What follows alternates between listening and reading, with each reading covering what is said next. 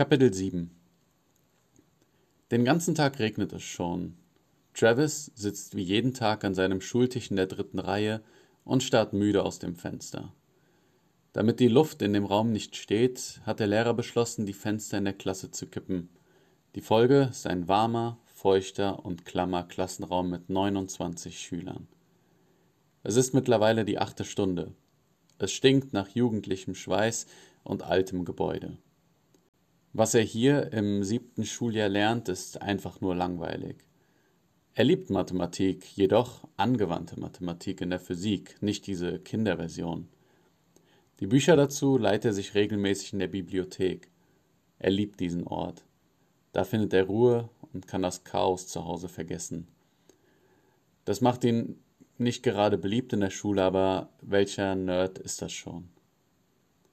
Er wendet seinen Blick zur Uhr. Der Sekundenzeiger scheint sich in Zeitlupe zu bewegen. Die letzten zwei Minuten kommen ihm vor wie eine ganze Stunde. Er überlegt, was er noch alles erledigen muss. Wenn er daran denkt, wird ihm wieder flau im Magen. Die Minuten vergehen so langsam. Er hat das Gefühl, als dass die Uhr ihn persönlich verspotten will. Bis es dann endlich zum Ende der Stunde, zum Ende des Schultages läutet. Wie auf Kommando springen alle Kinder von ihren Plätzen auf, trampeln mit einer enormen Lautstärke auf dem Boden, klatschen sich gegenseitig in die Hände und wünschen sich ein schönes Wochenende. Ein schönes Wochenende, denkt er sich. Er hat noch nie die Bedeutung dieses Wunsches verstanden.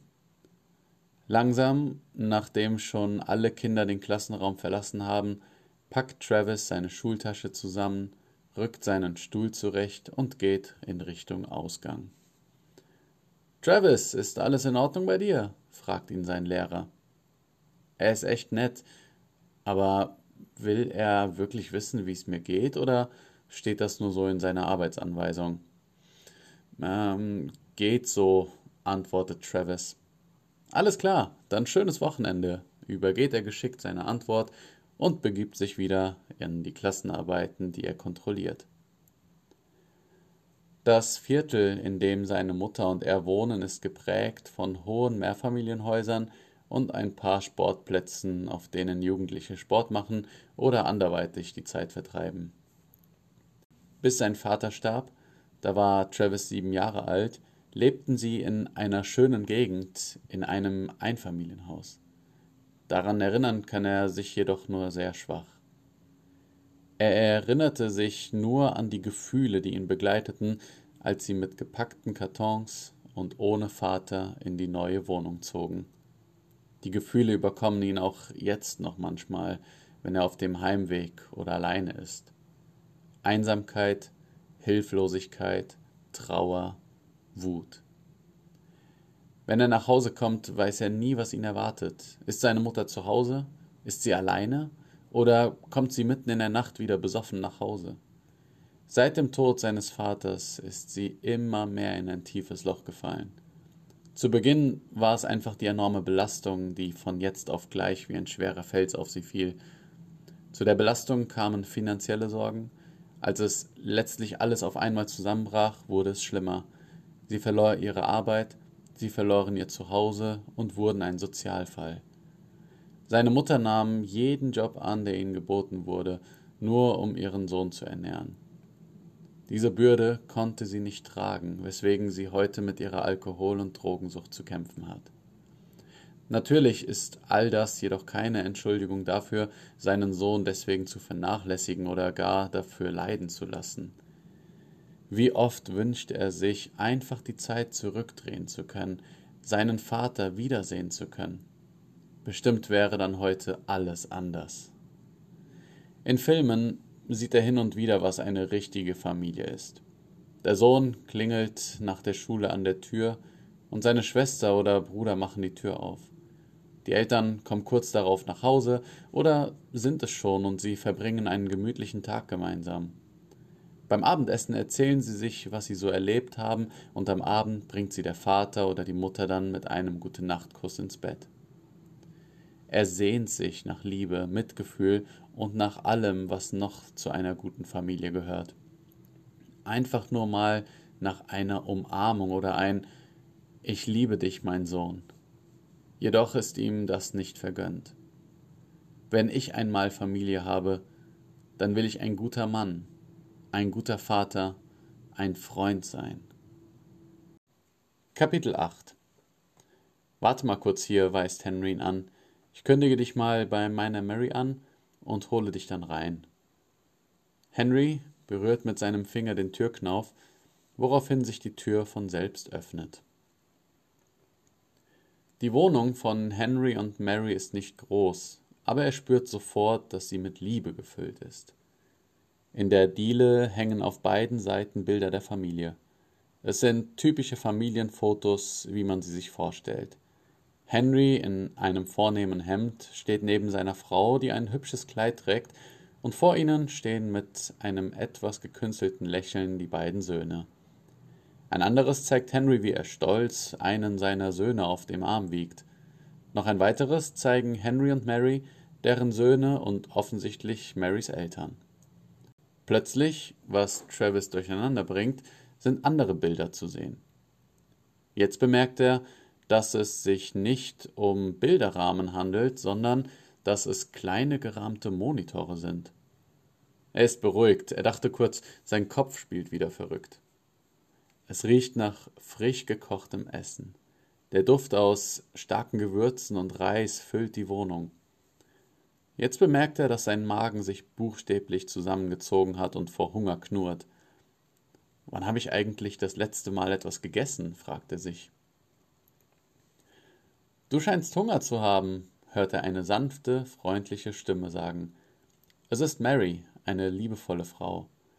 Sie wird, wie auch Henry, um die Mitte 50 sein. Ihr Lächeln wirkt sehr herzlich und ehrlich. Ihre Augen strahlen in einem hellen und durchdringenden Blau, was durch ihre dunkle Hautfarbe noch mehr betont wird.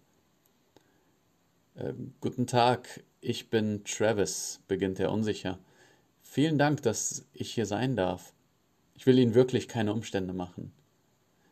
Ach Quatsch, du machst uns doch keine Umstände. Jetzt mach dich erstmal frisch und dann essen wir was zusammen. Henry hat dir ein paar frische Sachen ins Bad gelegt, sagt Mary, und Travis bedankt sich mit einem Lächeln. Das Bad ist geradeaus durch. Sie zeigt durch die Diele an den vielen Bildern vorbei. Man kann sich nicht vorstellen, dass ein so kleines Bad für vier Personen reicht. Travis fühlt sich leicht beklemmt, umgeben von einer Waschmaschine, auf der noch ein Trockner aufgeladen steht, einer kleinen Nasszelle, Toilette und dem winzigen Waschbecken.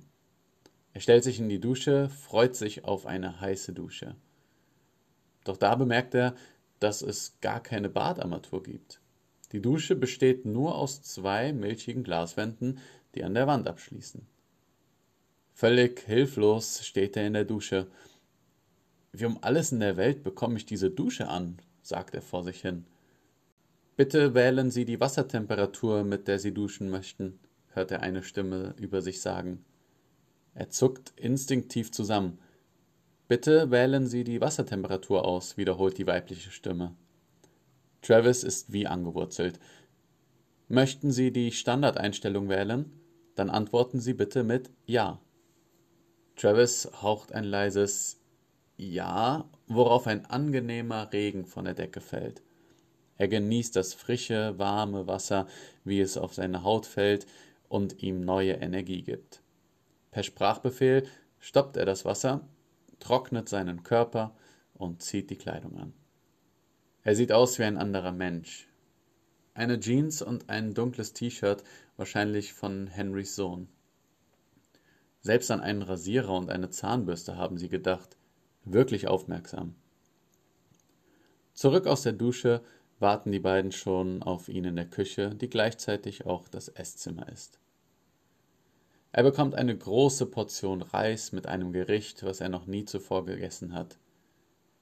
Er riecht eine ganze Menge verschiedener Gewürze, die in einer Soße mit Hähnchenfleisch eingekocht sind. Das ist wirklich lecker, sagt er noch mit vollem Mund.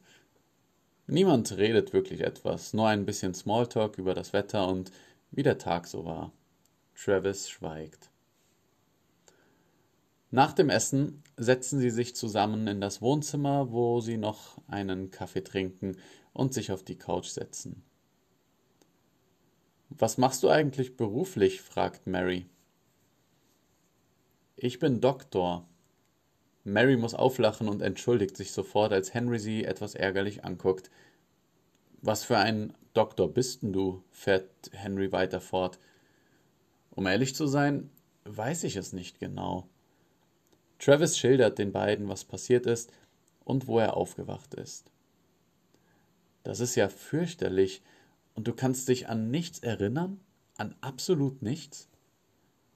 Leider nur bruchstückhaft. Ich denke, es handelt sich um eine Art Amnesie. Durch was wird eine Amnesie verursacht? fragt Henry. Travis will gerade antworten, als die ihm bekannte Stimme, die er im Bad gehört hat, antwortet. Die Stimme sagt, Wikipedia sagt dazu, Amnesie kann sowohl nach Unfällen, beispielsweise bei einem Schädel-Hirntrauma oder einer Gehirnerschütterung, also auch bei Epilepsie, Meningitis, Enzephalitis oder einem Hirnschlag auftreten. Mögliche Ursachen für eine Amnesie sind außerdem die Hypoxie, die Demenz oder Migräne sowie eine Elektrokonvulsionstherapie bei traumatischen Erlebnissen, einer sogenannten Gehirnwäsche oder Hypnose, kann es zur dissoziativen Amnesie kommen. Haben Sie noch weitere Fragen? Nein, befiehlt Henry. Was ist nur mit dir passiert? fragt Mary in einem ehrlich besorgten Ton und legt dabei mütterlich ihre Hand auf seine Schulter. Travis fühlt sich geborgen und vertraut ihn. Er zeigt ihnen das Bild, was er aus dem Labor mitgebracht hat. Das habe ich in dem Labor gefunden. Mary bemerkt, ihr seht aus wie ein wirklich gutes Team. Travis berichtet von den Aufnahmen, von den Tierversuchen, die er im Labor entdeckt hat. Das ist aber echt ein altes Bild, was du hier mitgebracht hast. Und du bist ja fast gar nicht gealtert, merkt Henry an. Travis schaut ihn nur fragend an. Er zeigt Travis die Rückseite des Bildes, 7. August 2026. Ich verstehe nicht, stottert Travis. Henry fährt fort. Junge, das ist 13 Jahre her. Wir haben heute den 30. Juli 2039.